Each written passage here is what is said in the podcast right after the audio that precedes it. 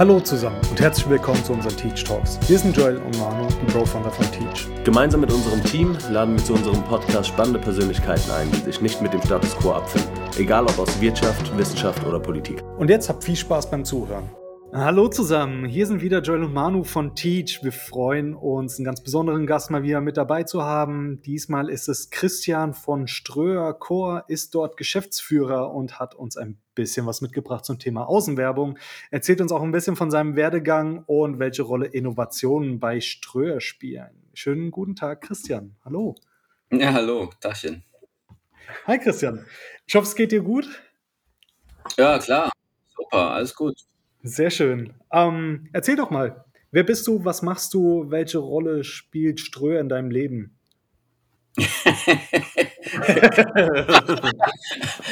Die letzte Frage kann ich beantworten. Keine große zum Glück letztlich. Aber das ist schon mal gut. Aber vielleicht zuerst, ne? Ähm, also erstmal bin ich Geograf. Ja? Darauf bin ich schon mal stolz. So. Weil äh, der Geograf ne, ist der Spezialist fürs Allgemeine. Ja, erstens. Und zweitens beschäftigt sich der Geograf damit, wie der Mensch das Land verändert und das Land den Menschen. Also wenn du als Mensch etwas tust, veränderst du das Land. Ne? Also du baust Städte, führst Kriege oder baust Plakate auf. Und je nachdem, wo du wohnst, verhältst du dich anders. In der Stadt anders als in der Küste. Ne? Und das fand ich super. Ich bin, glaube ich, der einzige Mensch, den ich kenne, der sein Studium geil fand. Und zwar nicht nur wegen Party, auch gut, ne, so Trier, aber äh, vor allem, weil ich da tierisch viel Neugierde äh, ausleben konnte. Und das ist das, was einer immer auszeichnet, finde ich. Wenn du nicht neugierig bist, dann, dann entdeckst du auch nichts, dann ist alles Mist. Dann kannst du dich eigentlich gleich bei einer Bank anmelden. Aber äh, neugierig zu sein, ne, ist das, was immer meinen Lebensweg getrieben hat. Und das treibt mich jetzt in das Innovationsthema Einfach weil ich ständig was anderes wissen will und sehen will. Ne? Also ich bin jetzt seit zehn Jahren bei Ströer, war vorher in diversen Agenturen, Mediaagenturen, Werbeagenturen, war immer in der Werbung, was irgendwie vermeintlich glamourös ist, in Wirklichkeit aber relativ unwichtig. Und ja, jetzt mache ich hier seit zehn Jahren Business Development und Innovation beim Ströer. Okay, ähm, Nummer eins, weil du es gerade angesprochen hast, Studium. Ähm, ja, wie bist du eigentlich drauf gekommen? Ja, ich habe alles, ja, du, das ist easy. Ich habe alles gestrichen, was ich nicht wollte. Und da war okay. nichts mehr übrig. Ja. So, und also ich wollte nicht so ein blöder BWL, also als ich da ein Studium ging, das ist ja, ist ja schon weiß ich nicht, 30 Jahre her fast, ne? Da haben alle BWL oder Jura studiert. Wie heute auch. Die nicht gut genug waren für Medizin. Ist heute immer noch so, ne? Okay. Ja, ja. So, äh, äh, und da habe ich mir gedacht, nee, so will ich nicht enden dass du quasi mit 23 dich schon so benimmst, wie du dich selbst mit 43 vorstellst. Ja. Ich meine, wie willst du dich da noch verändern? Ja. ja. also so oder auch wenn du schon mit 30 in deinem Vorgarten stehst in deinem Birkenstock und dich über die Heckenhöhe des Nachbarn aufregst, dann bist du am Arsch. Dann dann tut sich nichts mehr in deinem Leben. Dann kannst du auch irgendwie, ja, weiß nicht, irgendwas anderes machen. Okay, dann habe ich, also dann war nichts mehr übrig. Da habe ich gedacht, scheiße, nicht studieren, auch blöd, handwerklich völlig unbegabt, zwei linke mhm. Hände. So, gar nichts machen geht auch nicht, ist auch langweilig. Was machst du dann? Fährst du mal in irgendeine Stadt, die irgendwie nicht so weit weg ist und irgendwie ganz cool ist und fängst dann an mit Leuten zu reden.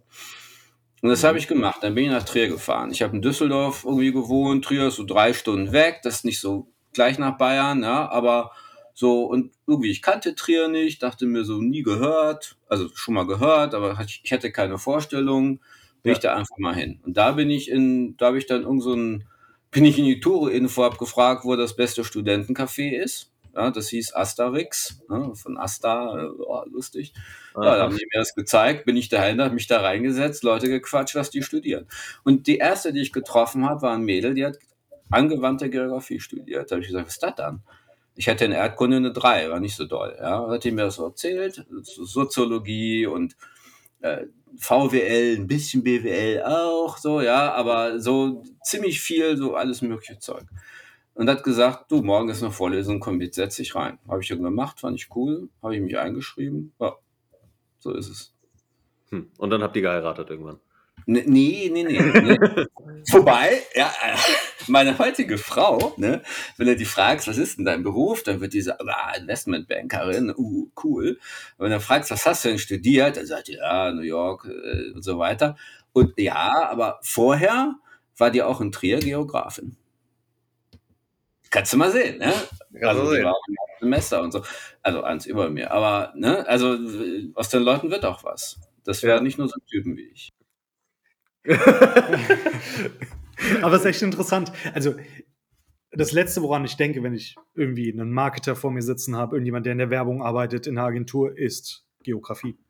Also, wie passt das zusammen? Also, wie, wie, wie kommt man dann aus der Geografie zur Werbung? Nicht nur aus Neugierde, oder? Ja, du beschäftigst dich mit Kontexten. Ne? Also, also jetzt so, also so analytisch im Nachhinein würde ich sagen, du als Geograf beschäftigst du dich ständig mit Kontexten. Also damit, was passiert um mich herum in der Welt. Und das wiederum gibt dir Inspiration, wenn du ein bisschen neugierig bist. Und das gibt dir dann Wissen und das Wissen äh, übersetzt du in Ideen und Handlung und in Initiative und dann kriegst du Bestätigung und das findest du cool und dann machst du immer weiter. Ja, also ich habe alles, was ich gemacht habe, immer mit unbändiger Passion gemacht. Ich war nie ein besonders guter Schüler ich bin auch nicht besonders schnell, irgendwas zu kapieren. Aber wenn ich was mache, dann ist das für mich das Geilste, was es gibt. Ich weiß, meine erste Seminararbeit ging über die Werftindustrie in Ostdeutschland. Ich meine, fuck, Werftindustrie in Ostdeutschland, das interessiert wirklich keine Sau. Keine Sau, ja. Und ich habe mich da so reingefuchst, dass ich irgendwann an einem Punkt war, wo ich sagte, das ist einfach das Geilste, was es gibt auf der Welt. Bin da reinmarschiert, da, dem Prof das erzählt, der so, reck dich mal ab, it's, it's, it's only fucking Werftindustrie in Ostdeutschland, Junge, es ist also so, ja. Und ich war da so drin, dass der sagte, meine Güte, jetzt richtig wieder, Junge. Finde ich ja gut, aber so war es auch nicht gemeint. Und das ist mir immer wieder passiert mit allen möglichen Themen, ne? Zuletzt eben mit der Werbung, ja. Und dann bin ich da geblieben, weil die mir einfach da angefangen haben, Geld zu geben. Und so bin ich in der Werbung gelandet. Also ich hatte, tatsächlich bin ich da so gelandet. Ich war als Student, weil Geld ne, ist immer ein Thema. Und da habe ich mich bei so einem MAFO-Institut angemeldet. Und die haben einem so einen Scanner geschickt. Damals war das top modern, da gab es noch kein Internet und so ein Kram. Damit hast du deine Einkäufe gescannt. Also was heute jede, weil jede Kasse macht, weil ja. zu der Zeit hatte man noch Registrierkassen. So. Und dann hast du das in so ein Modem gesteckt und einmal die Woche riefen die an übers Internet. Das gab es ja noch nicht. Also BTX, piep, piep, piep, piep, piep. Da wurden die Daten übertragen. Fand ich total geil. So. Und weil du da Punkte gekriegt hast, du konntest dir nach drei Jahren eine Kaffeemaschine für 39 Euro bestellen als Prämie. War mein neues Lebensziel, habe ich das gemacht. da habe ich festgestellt, dass du diesen Scanner manipulieren kannst. Und dann habe ich den gehackt und rausgefunden, dass der so eine einfache Programmiersprache hatte und herausgefunden, dass du da Fragebögen reinprogrammieren kannst. Und das habe ich gemacht und der Firma einen Brief geschrieben, gesagt, liebe Firma, ich bin der Student, Idiot sowieso aus Trier. Und nach der dritten Pulle billigen Rotwein zum Aldi habe ich festgestellt, man kann euer Ding hacken, das habe ich gemacht, wusstet ihr schon und so weiter. Die wussten das nicht. Ja, echt nicht, ohne Scheiß. Also heute weiß ich, sie wussten es nicht. Da haben die mich angerufen und gesagt, Junge, äh, komm vorbei, erzähl uns das mal, komm mal nach Hamburg. Ich noch zum C&A, mir für 40 D-Mark damals so einen Sakko gekauft, ja, schön so 100% Polyester und die Krawatte von meinem Vater, der war Beamter geliehen. dann, dann, bin ich im Zug nach Hamburg. Ich war noch nie in Hamburg gewesen in meinem Leben, war völlig aufregend. Und da haben die gesagt, erzähl mal die ganze Geschichte. Im Nachhinein habe ich gemerkt, dass die das Produkt, was du daraus bauen konntest, wie immer in dieser Branche, schon verkauft haben an die Industrie ohne mhm. dass sie das liefern konnten. Ja, die haben mich dann da eingestellt, äh, willst du nicht bei uns arbeiten? Ich so, ja, wie, krieg ich dafür auch Geld? War, das war nach deinem Studium oder war noch während? Nee, im Studium. Ja, okay. da habe ich gesagt, krieg ich dafür auch Geld? Haben die gesagt, ja. Ich sag, mehr als in der Studiekneipe? Ja, ja. Super, 4000 D-Mark, oh, Alter, ne, das war richtig fett äh, im Monat, Wahnsinn, ja. So. Ah, und da haben die mich da angestellt. Ich wusste gar nicht so, wie das geht. Mit ich hätte ja war noch Student und irgendwie ging das. Ja. Also, wenn du nicht fragst, geht sowas. Du darfst halt nicht fragen. Und dann war ich da angestellt und da durfte ich mir einen Titel aussuchen. Ja, und da gab's BTX. Ein BTX konnte man auch googeln. Da gab's noch keinen Google, aber so eine Suchmaschine, Yahoo-Suchmaschine. Mhm. Und da habe ich den Titel gefunden, Sales Manager. Fand ich super. Habe ich gesagt, ich will Sales Manager werden. Haben die gemacht, war ich Sales Manager. Der erste Sales Manager, der kein Trainee war. Und sah mich dann nach zwei Wochen in der Firma auf einmal bei einer Veranstaltung mit allen Kunden aus der Branche, denen das Produkt präsentiert wurde, was es noch gar nicht gab. Und, und ich durfte das präsentieren. Ich hatte überhaupt keine Ahnung. Aber die fanden das irgendwie gut, weil die gesagt haben, der Typ hatte überhaupt keine Ahnung, aber der glaubt dran. Das ist ja geil. Also die Ahnung haben wir, das kriegen wir schon hin, aber dass mal einer dran glaubt, finden wir ja gut. Also haben die gesagt, wissen Sie was, wir kaufen Ihnen das Produkt ab. Und ich habe gesagt, ja, gut, ja. Warum nicht? Ja, kaufen Sie es doch.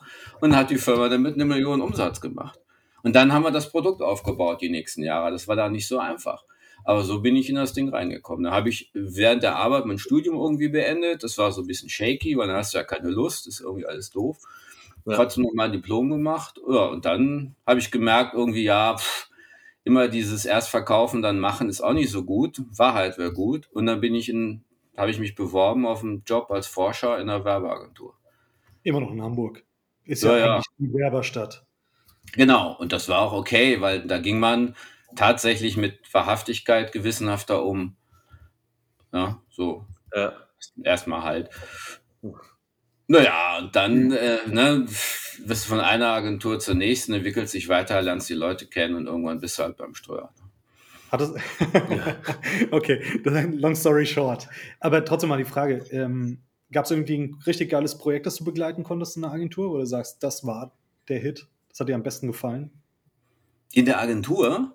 Ja, total viel. Also, was mich da am meisten angefixt hat, ist, äh, und das kommt aus der Neugierde. Neugierde ist echt der Treiber. Ist so Schätze finden. Ja, also ich habe ein äh, in Paris einen libanesischen Programmierer kennengelernt, der eine geniale Software geschrieben hatte, die keiner verstanden hat, weil es halt so ein libanesischer Programmierer war. Ja, der sah so mhm. aus wie ihr. Ne? So, und da haben die alle, die alten weißen Männer gesagt, nee, welche Typen, die können ja nichts können, wer so aussieht. Ne? Ja. Und da habe ich gesagt, zeig mir noch mal diese Software. Und er war so, so in Frankreich säufst du ja so ab 12 Uhr Rotwein und es war so schon halb drei. Und er sagte, na ja, du weißt, irgendwie, ja, es geht ja nicht um Software im Leben. Ich so, zeig die scheiß Software jetzt. Damals hatte, da gab es noch kein Windows und so. Also so Windows 3.1 gab es da für Workgroups. Ne? Und er hatte so eine Software geschrieben, die war genial. Ich sag, Alter, die ist genial. Die ist genial. Du bist, du bist total geil. Ja, und er so, ja, nee, äh, und mein Chef sagt, ich, ich soll mir die Haare schneiden und äh, ist scheißegal. Wir nehmen jetzt die Software und damit rocken wir jetzt die Welt. Damit gehen wir jetzt zu allen Kunden und fixen die total an. Und das habe ich gemacht. Und erst danach ist mir eingefallen, dass es vielleicht cool gewesen wäre, ich hätte meinen Chef gefragt, ob ich das darf. okay. Ja, Im Nachhinein hat er gesagt, hättest du gedurft, weil es hat nämlich funktioniert. Ne? Ja. Also das ist das Zweite. Neugierde ist das eine, ne? das Zweite Initiative. Ich glaube, wenn ja. du fragst, kriegst du die Antwort, die du nicht haben willst, in der Regel. Aus. Angst, aus Tradition, warum auch immer. Darfst du halt nicht fragen. Das ist vielleicht ganz geil. Einfach nicht fragen. Und was war das, was war das genau für eine Software? Das war so eine Software, damit konntest du so erkennen, welche Werbekampagnen dein Wettbewerb macht und wie der das macht. Ne? Und äh, heute lachst du drüber, da konnte man draufklicken und da lief ein Video mit dem Spot. Das war völlig irre. Die Leute haben sich, die Kunden haben sich in Präsentationen komplett eingenässt. Ja? So, wow, lief ein Video auf dem Computer, wahnsinnig geile Scheiße. Völlig, also heute sagst du, hey, alter YouTube, äh, so gab's da noch nicht, ja? Ja, ja, ja. Also, und äh, ehrlich gestanden, ja, das ist das dritte, was ich im Leben gelernt habe. Sogar der Bumerang-Effekt. Ne? Nichts ist für die Tonne. Nichts ist für die Tonne. Wenn du eine Idee hast, tu sie nie in die Tonne, tu sie immer in den Weinkeller. Ne, das sagt ein Kollege von mir, der ist so white. Der sagt, tu es in den Weinkeller, nicht in die Tonne werfen. Irgendwann holst du das Zeug wieder raus und sagst, ach, guck mal, ja, ein Chateau YouTube. Ja, das haben wir doch vor zehn Jahren mal gedacht, wir könnten das machen. Lass uns das jetzt wieder anwenden. Und du wunderst dich, wie viele dich abfeiern, wie geil neu das ist. Ja. Schmeiß nichts weg. Äh, liegt auch oft daran, dass man vielleicht einfach nicht das richtige Timing hat gerade. Ähm, Richtig, genau. dran ist. Ja, genau. Das und sind diese Windows of Opportunities, die gehen auf und zu, ständig permanent. Und ja. wenn man da mit dem Kopf durch das geschlossene Fenster will, dann tut's weh. Ne? Dem Fenster und dem Kopf. Also da, da gewinnst du nichts. Wenn es auf ist, ja. ist das einfachste der Welt. Ja. Aber ja. die Leute lassen so viel liegen, weißt du? Ich hab, wir haben so viel, ne, wir lernen, wir haben ja viel mit Startups und Innovation und all so ein Kram, ne? Da sind so viele Leute, die sich auf eine Sache versteifen und mit dem Kopf durch das geschlossene Fenster wollen. Und dann mhm. irgendwie so eine, von irgendwelchen Bankern in so eine, du musst dich durchsetzen, Romantik gebracht werden. Manchmal ist es nicht die richtige Zeit. Ja. Ha. Interessant. Okay, dann ähm, erzähl mal, weil ich habe noch gar keine Vorstellung davon, was du eigentlich heute machst. Also, ja, äh, okay, also, äh, also ich bin bei Ströer, ne, beim Ströer. Und Ströer ist ein lustiger Laden. Ströer ist ja, also das kennen die meisten ja von Außenwerbung, ne, diese Plakate, da steht da manchmal Ströer dran. Und das war in der Tat so die Grundidee im Unternehmen. So nach dem Krieg hatte der Heiner Ströer, ne, der Gründervater, so ein Kölner Urgestein, die Idee, diese Bombenlücken, die es da gab, überall. In Köln war ja zu 90 Prozent zerstört, da Holzwände vorzumachen, weil dann sieht es nicht nach Bombenlücke aus. Und damit die Leute ihre ganzen Suchzettel nicht überall wild plakatieren, hat er gesagt, klebt die doch an meine Holzwände dran, ja, so Mantel gesucht und so, ne? Und ich suche hier Fritz verloren in Stalingrad und solche Geschichten. Also haben die das daran gepinnt, also wie eine Art Pinnwand. Und dann hat er der Stadt gesagt, ey, und ich bezahle die Holzwände, also muss ich auch Werbung machen dürfen. Und die gesagt, Werbung gibt's nicht, Heiner, ist alles kaputt, aber wenn du willst, mach mal. Und so entstand die Idee von Außenwerbung. Ja? Mhm. Und das ist dann immer größer geworden. So, als ich vor zehn Jahren ins Unternehmen kam, da kam ich von einer ganz coolen Agentur, so geil, modern, alles jung, supi und so, ja. Mediacom, größte Mediaagentur in Deutschland und bin da zu Ströer. Und da hatte, so, da gab es so Sekretariate von Sekretariaten, Stäbe von Stäben und da trug man Krawatte den ganzen Tag und so, so Lackschüchen. Da dachte ich mir so, uiuiui. Ja, da hat die Bude, hatte tausend Angestellte und nicht viel Geld verdient und 300 Millionen Umsatz. So, und da dachte ich mir, warum gehst du nicht hier hin? Und da sagte der Inhaber, ja, pass auf, wir machen jetzt hier Rambazamba. Da sage ich, ja gut, okay, das finde ich gut, ne, deswegen komme ich, machen wir jetzt mal. Heute, glaube ich, haben wir 10.000 Mitarbeiter. Weiß nicht, wir machen 1,7 Milliarden Umsatz, 500 Millionen EBITDA und sind wahrscheinlich tatsächlich eines der dynamischsten Medienunternehmen in ja, Deutschland, wenn nicht gar Europa. Machen äh, weiter Außenwerbung, yo, machen Online-Werbung, ja, also äh, Tier Online gehört Ströer, äh, Watson gehört Ströer, Giga, ja, also jede Menge Portale. Mhm. Callcenter, ne, wenn du irgendwo anrufst, bei irgendwelchen Banken, Reiseveranstaltern, bist du in der Regel bei Ströer. Äh, also pff, Ströer ist überall drin. Statista ist Ströer, Asam Beauty ist Ströer. Ne? Also, so. Und das ist das, was mich an der Bude total fasziniert. Es gibt tausend irgendwie Challenges, ne? Klar, weil die Firma ist in der Transformation in eine ganz neue Zeit. Aber was wirklich cool ist, das ist wie die USA. Du kannst alles machen. Ja. Und das ist für einen Typ wie mich cool. Und das ist es, was ich mache. Also ich bin verantwortlich für Strategie und Innovation. Ne? Wir haben so eine ausgegliederte Firma, die nennt sich Core.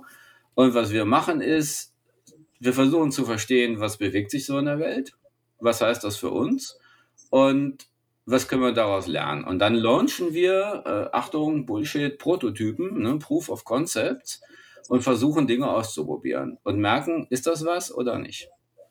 So jetzt zum Beispiel diese ganze Metaverse-Geschichte. Ne? So, das ist natürlich cool ja, für einen Außenwerber. Plötzlich hast du reale Welt, digitale Welt, virtuelle Zwischenwelt, viel mehr Möglichkeiten.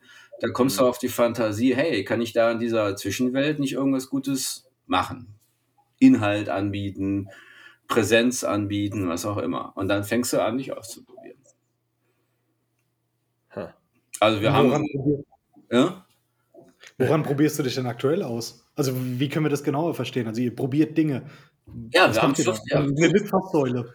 Was, was macht ihr mit der? Oder was, was, was sind das so aktuelle Projekte? Was, ja, was, was, wozu habt ihr beigetragen? Also wie können wir uns vorstellen, hat sich das Ganze verändert? Also Außenwerbung ist, ja, jetzt ist es auf einmal digital.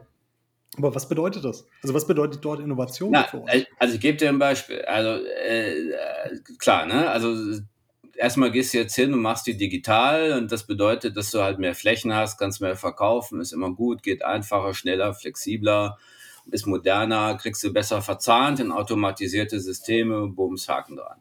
So, jetzt gehen wir zum Beispiel hin und sagen, ja, hm, wenn es diese Außenwerbung nicht mehr gäbe, wie finden die Leute das denn? Scheißegal. Ja? Scheißegal finden die Leute das. Wenn du jetzt sagst, so, bei dir in Hamburg schalten wir die jetzt ab, da sagt ja keiner, oh, äh, Hilfe, da fehlt mir jetzt was, sondern da zucken alle mit der Schulter. So, Problem. Ja? Ja. Problem. Nicht relevant zu sein, ist immer ein Problem. In einer Welt, in der es um Aufmerksamkeit geht. Also, jetzt haben wir uns hingesetzt und gesagt, lass uns überlegen, wie können wir auf den Screens, die wir haben, die digital sind, können wir ja Programm machen. Das ist ja im Grunde genommen wie so eine Art Fernsehscreen oder wie auch immer. Du hast ja nicht ein Plakat, was du draufklebst, auf dem steht Werbung, sondern du hast sehr viel Inhalt. Die, das kannst du auch bespielen. Wie bespielen wir das? Jetzt kannst du sagen, wir denken uns in einer zentralen Graue Männer-Redaktion Inhalte für die Gen Z aus. Funktioniert natürlich nicht. Ne? So, das, das nennt sich Fernsehen. Das nennt sich ARD. Ja? Also dann machst du das. ARD-Ferienprogramm auf den Screens und wunderst dich, dass die Leute das nicht sehen. Jetzt haben wir gesagt, okay, wie funktioniert es anders? Wir bauen ein semantisches CMS, das heißt, wir gucken über eine schlaue Struktur, was für Inhalte in sozialen Netzwerken besonders gut trenden, ja, äh, klassifizieren die Inhalte dahingehend, wie gut zahlen die auf das zentrale Erzählmotiv einer Stadt ein, geben den quasi eine Art Scoring, rangrein die und füttern damit die Redaktion, die entscheidet, was sie auf die Screens bringt. Damit die Leute idealerweise sagen, ich kann dir nicht sagen, warum, aber ich finde das irgendwie cool, was da kommt. Mhm. So, das ist natürlich ein Prozess. Ja? So, das ist zum Beispiel eins von 50 Projekten. Im Moment so haben wir so 50 Bälle, die wir jonglieren. Ne? Das sind 20 Leute. Eins von 50 Projekten, was wir gerade verfolgen. Hm. So. Interessant. Ja, ein anderes ist die Frage, ey, ja, warte mal, wenn wir jetzt hier, wenn sich da dieses Metaversum da aufmacht, so, dann haben wir da ja eine ganz neue Art, sicher Besitz an digitalen Gegenständen nachzuweisen über ähm, Non-Fungible Tokens. So. Ja, schon mal gut. Und da gibt es aber Leute, die tun sich mit dem rein virtuellen schwer, die wollen den Gegenstand auch in der realen Welt haben. Vielleicht in beiden. Ne? Warum auch nicht? Hm. Ist auch gut. Was ist der Connector? Ja, ein öffentlicher QR-Code. Wo bringst du den an? An so einem Plakat. Ja? Also kannst du zum Beispiel Kunst oder digitale Gegenstände über Plakate verkaufen. Fragezeichen. Ja? Das ist ein Projekt, an dem wir auch gerade arbeiten. Ach, witzig. Interessant. Okay, muss ich erstmal ein bisschen sacken lassen. Ähm, geht in eine ganz andere Richtung, als äh, ich gerade erwartet habe. Ah, gut, was wolltest ähm, du denn hören? Irgendwie so mit, ja. Äh nee, was wolltest du hören? Ich wollte ich wollt nicht spezifisch hören. Ich ähm, in unserer Abteilung dir aufgeschrieben. Ich kann mal gucken. du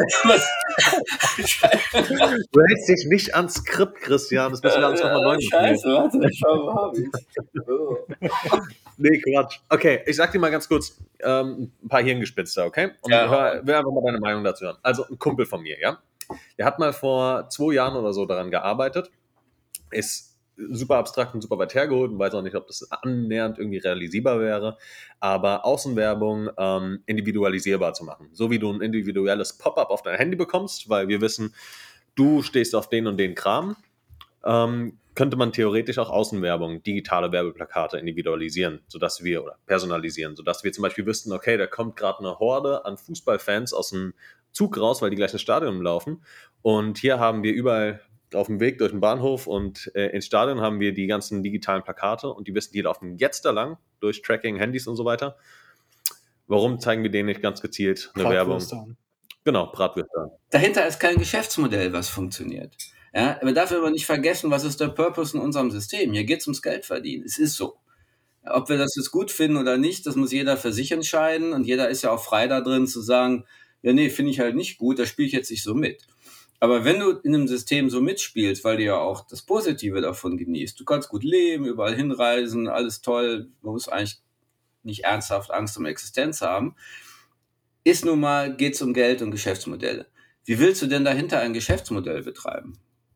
Da musst du ja für diesen einen Kontakt, den du machst, so viel Kohle kriegen, dass du den Betrieb dieser ganzen Infrastruktur rechtfertigst.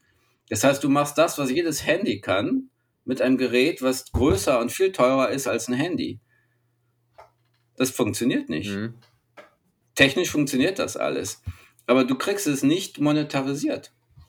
Du kriegst kein Geschäftsmodell aufgebaut, einen 80 Zoll Bildschirm aufzubauen mit aller Infrastruktur. Der kostet einfach, egal wie du es drehst, mehr als dein iPhone für 800 Euro. Ja. Und der kann dann auch nicht mehr als das iPhone. Also, wo machst du es? Auf dem iPhone. Mhm. Und deswegen funktioniert diese Individualisierung. Außenwerbung lebt davon, dass du viele Kontakte einfährst. Ja. Ne? Dass du mit einer Ausstrahlung viele Leute erreichst und nicht eine Person besonders gut, weil dieses eine besonders gut kriegst du nicht bezahlt. Ja. Und das ist, ne, das gleiche gilt für die Idee, ich mache ein Ladelitfass, ein Ladesäulen mache ich Werbung. Fuck, da fährt einer mit dem Auto dran und die Dinger sind so gebaut, dass da nicht ganz viele Autos vorbeifahren, weil das nämlich Parkplätze sind, wo geladen wird. Ja. Da hast du einen Werbekontakt. Keiner zahlt mir dafür 400, 500 Euro. Und das ist äh, total wichtig. Ich erzähle das so, ne, weil wir haben ganz oft Leute, die gute Ideen haben und die denken nicht eine Ecke weiter, nämlich wie funktioniert denn das Geschäftsmodell? Das ist das, was ich auch lernen musste. Ja. Es ist nämlich ein bisschen unromantisch, weil du natürlich schnell erkennst, warum was nicht funktioniert. Ja. Aber tierisch wichtig. Ja. Kann es am Ende des Tages aber nicht die Neugierde töten? Ja, genau. Das ist das Risiko dabei. Ja? Das heißt, wenn du also einfach sagst, ich habe aber keinen Bock, mich immer abfacken zu lassen mit der Erklärung, dass da kein Geschäftsmodell hinter ist, dann musst du in, dich in eine Struktur begeben, die nicht so schnell danach fragt. Ich weiß nicht, ob das in den USA so ist. Ich hätte mal gesagt, möglicherweise. Ne? Ähm. Ähm, in Estland zum Beispiel ist es so, ja, da ist die ganze Kultur dahinter eine völlig andere.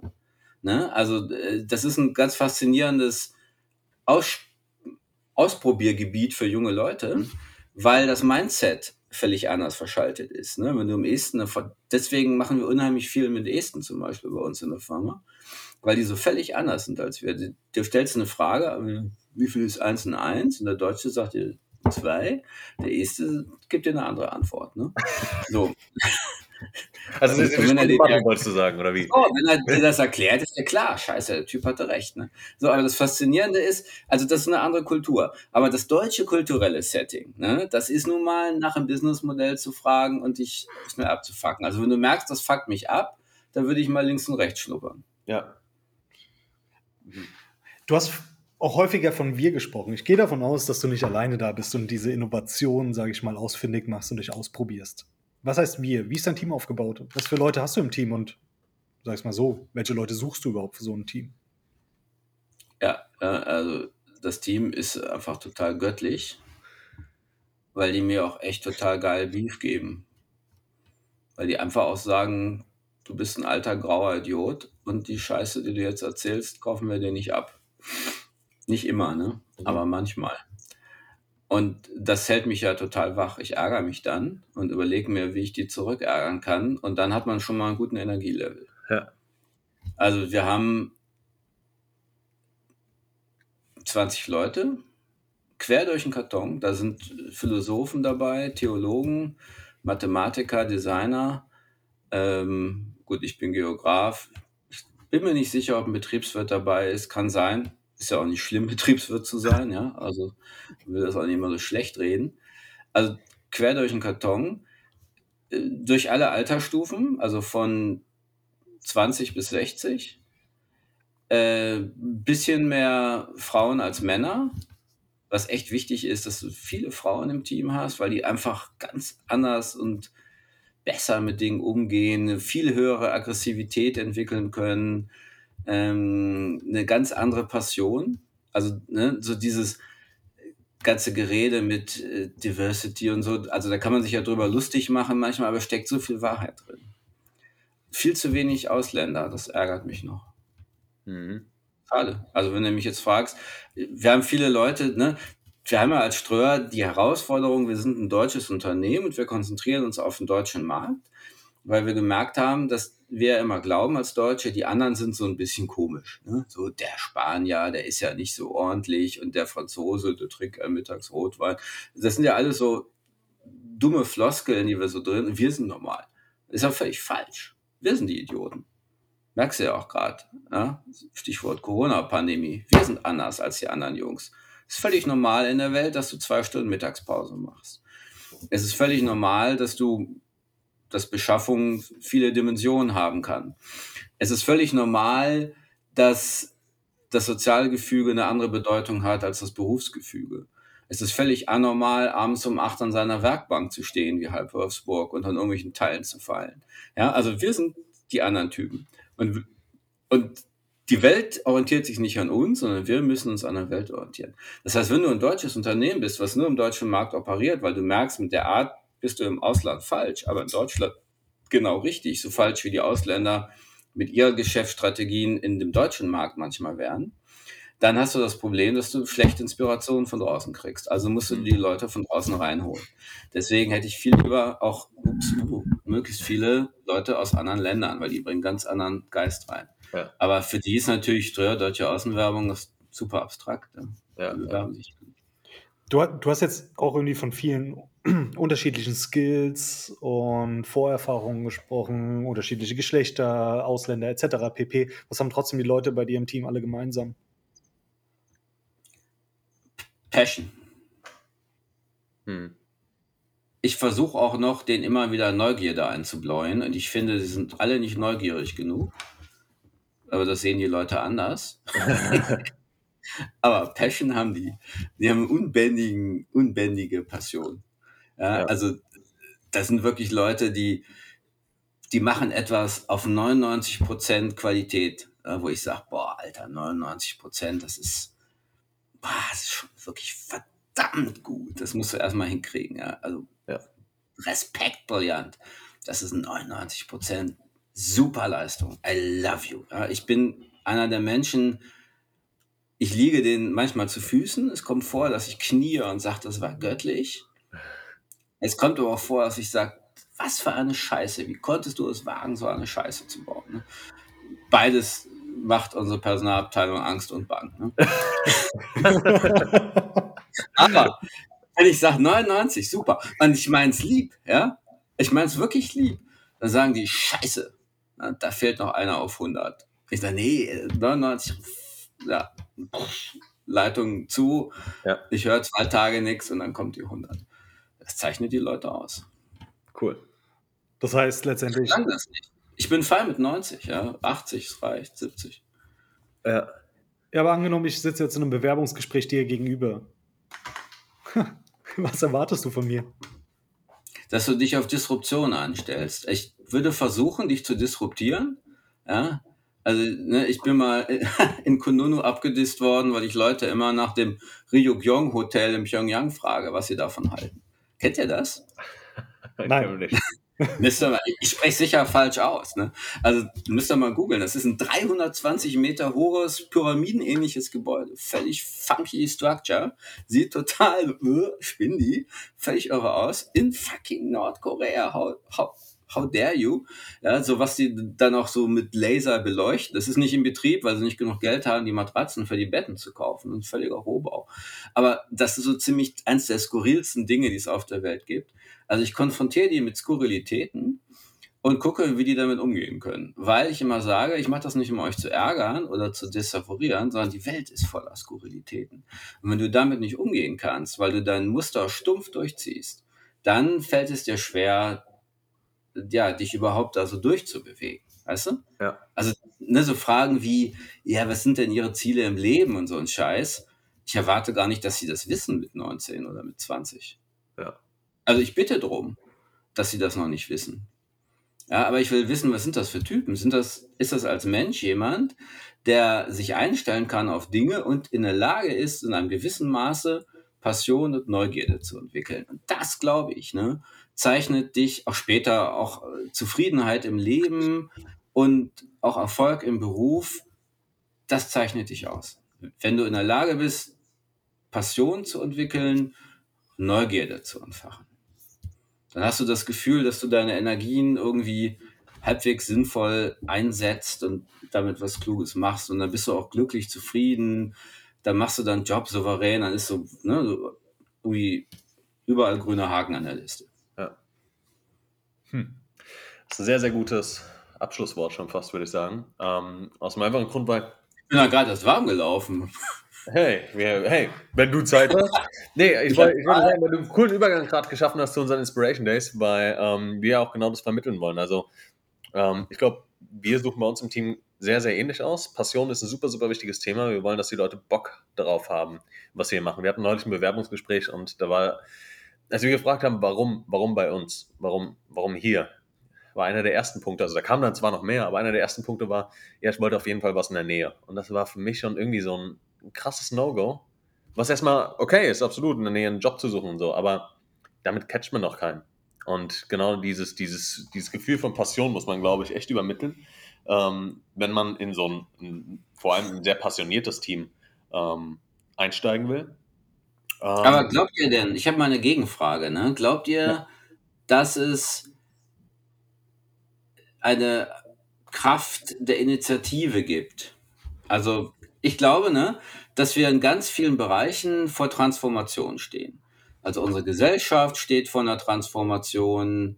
Ja, im Hinblick auf Digitalisierung. Da haben wir noch lange nicht mit angefangen. Ne? Digitalisierung heißt ja für uns, dass wir digitale Instrumente analog einsetzen. Ja. Ist auch nicht schlecht, aber ist noch lange nicht digital gedacht. So. Ja.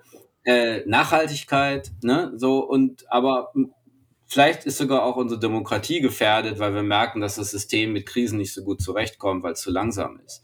Ja. Möglicherweise. Also da sind viele Transformationen. Auch Unternehmen stehen vor Transformationen. Ne? Wir bei Ströer haben auch die Herausforderung, dass wir uns digital transformieren müssen, dass wir uns nachhaltigkeitstransformieren müssen, dass wir eine neue Generation von Managern brauchen, die das Unternehmen weiterführen, einen neuen Geist entwickeln, der zu der Historie passt und so weiter. Das ist auch unsere Challenge. Ne? Ja. Aber manchmal habe ich den Eindruck, dass die Tatkraft, die Initiative, mit der die Leute aus dieser Generation, die jetzt da reinkommt, die Dinge anpackt, nicht stark genug ist. Ja.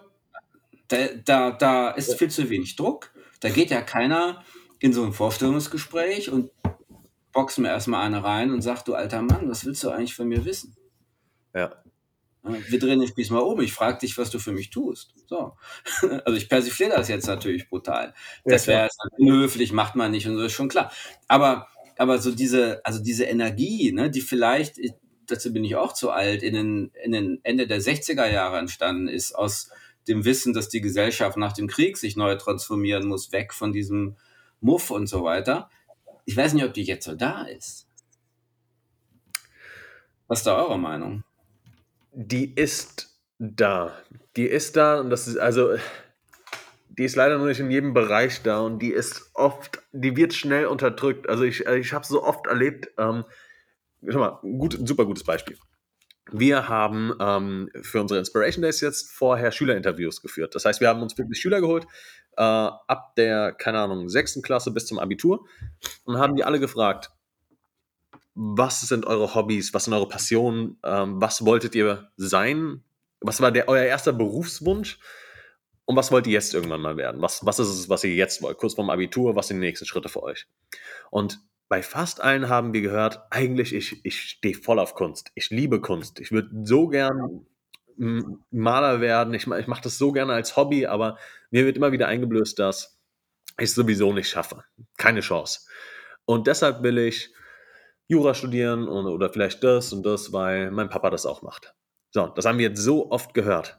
So, ja, aber die so, haben so alle genug Geld, die haben das Haus ihrer Eltern und also ja, okay, aber ich, ich schätze mal, du als, als Vater text jetzt anders. Aber ich bin mir sicher, dass ganz, ganz viele, auch vielleicht wohlhabendere Eltern, die, die super gesettelt sind und, und auf jeden Fall für die nächste Generation problemlos sorgen können, ihren Kindern nicht eintrichtern, hey, probier dich aus, tu und lass, was du willst, die Welt steht dir zu Füßen.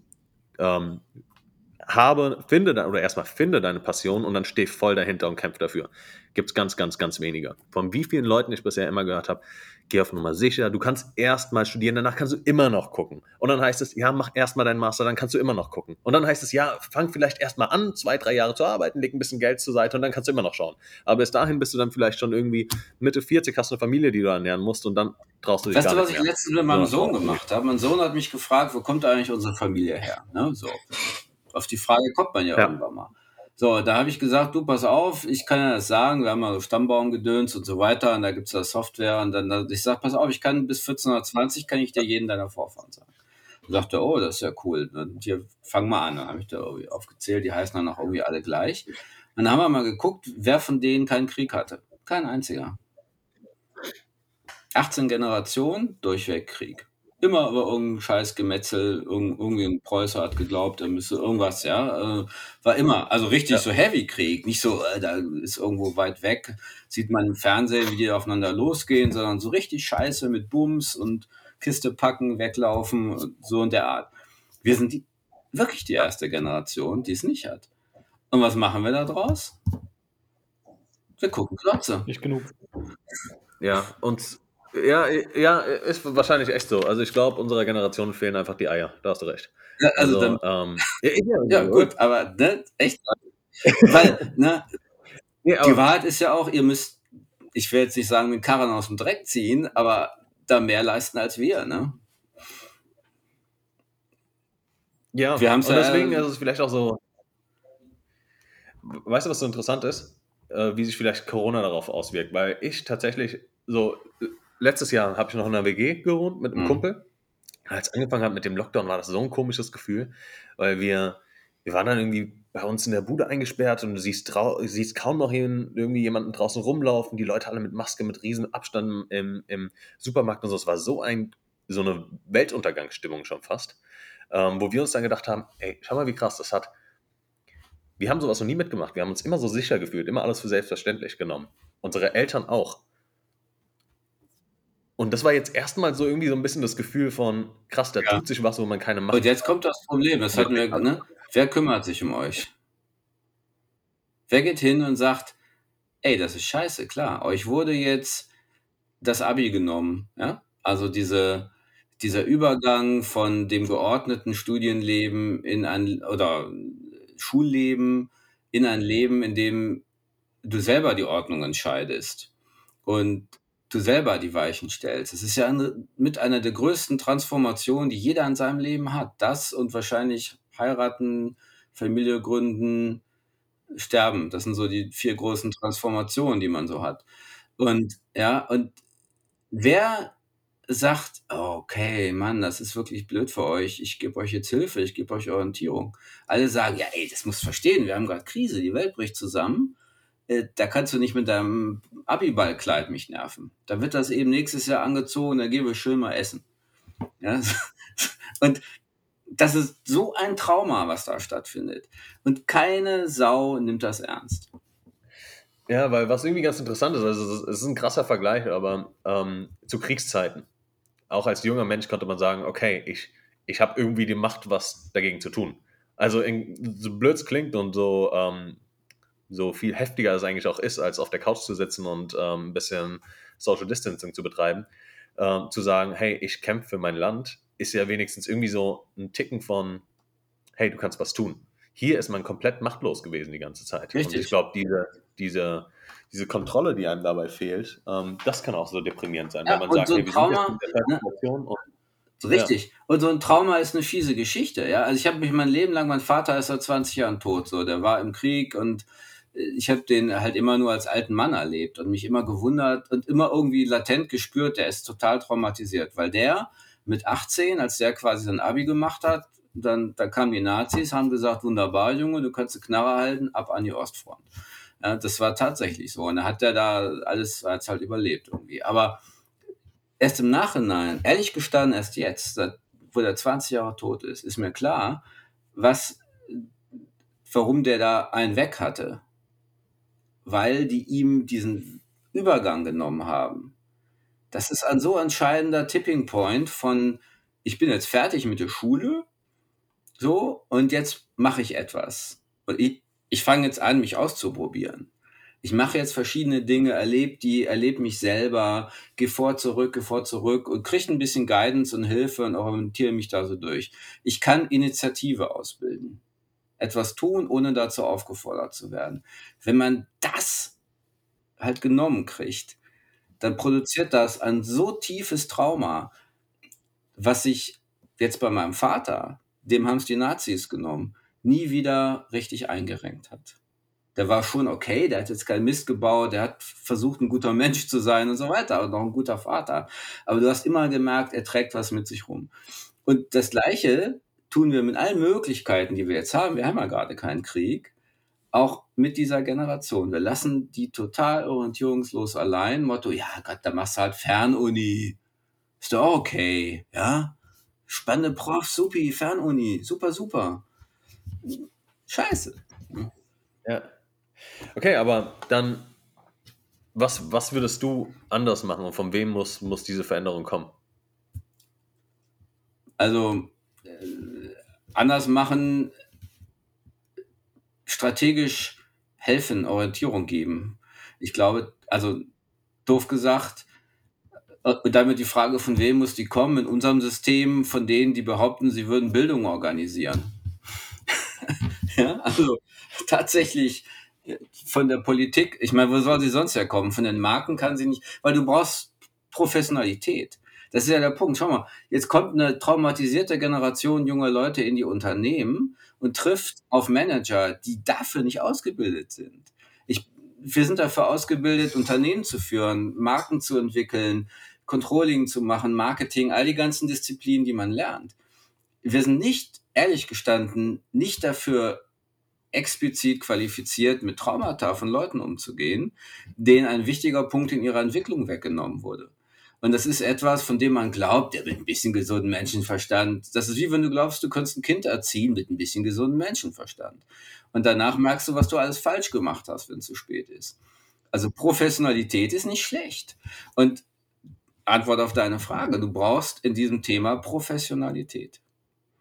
Die gibt es, die muss nur organisiert werden. Wer soll es organisieren? Ja, ich hätte gesagt, vielleicht die da oben, die Regierung oder so. Ja, ja sollte man meinen. Bund, Land, ja. wo auch immer, wer sonst. Aber das braucht professionelle Zuwendung. Es gibt ja mhm. die Leute, die das können, reinweise. Aber wenn du das nicht machst und einfach so laufen lässt, ja, Gott, wird schon wieder im nächsten Jahr, ist alles normal, dann wächst dieses Unkraut immer weiter. Ja. Ja, verstehe ich absolut. Also, ähm, ich glaube, diese, diese, diese, diese undurchsichtige Struktur, die dahinter steht, diese, diese Entscheidungsgewalt, die ist, oder besser gesagt, ich, was ich jetzt gemerkt habe, auch mit, mit unserem Weg und jetzt, was wir, was wir versuchen umzusetzen im, während des Lockdowns und jetzt noch immer, ist, ähm, keiner fühlt sich so richtig verantwortlich. Ich glaube, das ist eines der größten Probleme. Ja. Es wird immer weitergeschoben von äh, einer Ebene zur nächsten und keiner weiß dann ja. so recht, was ist mein Gebiet, was ist das Gebiet von dem anderen und wie kann ich helfen. Ja. Und das ist nicht nur, geht gar nicht nur mal um Schule und Co. Sondern überall. Das ist das Problem, ja. das ist halt so designt worden. Das darf man nicht vergessen. Ich meine, ich habe mich da auch letztens total drüber geärgert. Da kam ein Verwaltungswissenschaftler zu mir. Ne? Verwaltungswissenschaften gibt's, ja, cool, scheiße. So, und der sagte, ja, Junge, das ist so designt. Ich so, hä, wie? Sagt er, ja, ey, wenn du so einen Krieg gegen die Deutschen gewinnst und die Typen haben 60 Millionen Menschen umgebracht, ohne dass es ein, es gibt nie einen Grund, jemanden umzubringen, aber aus, aus niedersten Beweggründen. So, und du besiegst die, was machst du mit denen? Du sagst ja nicht, ja, halb so wild, mach mal wieder weiter, sondern du überlegst dir irgendwie, wie du verhinderst, dass sowas jemals wieder passieren kann. Und zwar möglichst effizient. Also baust du ein System, nämlich unser Föderalsystem, was zentrale Durchsteuerung um jeden Preis verhindert. Und das hat doch alles seinen Sinn und das ist auch gut so, weil wir, weil wir dann ja auch ganz viel Dinge hatten, die zu bewahren es sich gelohnt hat. Aber jetzt sind wir in einer Situation, nämlich in der Krisenbewältigung, in der dieses System sich schwer tut, damit schnell genug klarzukommen. Und wir nicht bereit sind, als Gesellschaft die Opportunitätskosten zu tragen. Im Moment eben mehr halt Corona-Infektionen als in Indien und China zusammen, die zusammen 30 mal so viele Einwohner haben wie wir. So, und das ist also ein Systemdesign-Problem. Äh, und ich glaube nicht, dass man das System umdesignen kann. Ne? Man muss sich damit arrangieren oder wenn man das nicht möchte, sich für ein anderes System entscheiden. Ich kann den Leuten nur empfehlen, fahrt in die Welt. Ne? Also ich finde, wir sind schon nicht so uncool.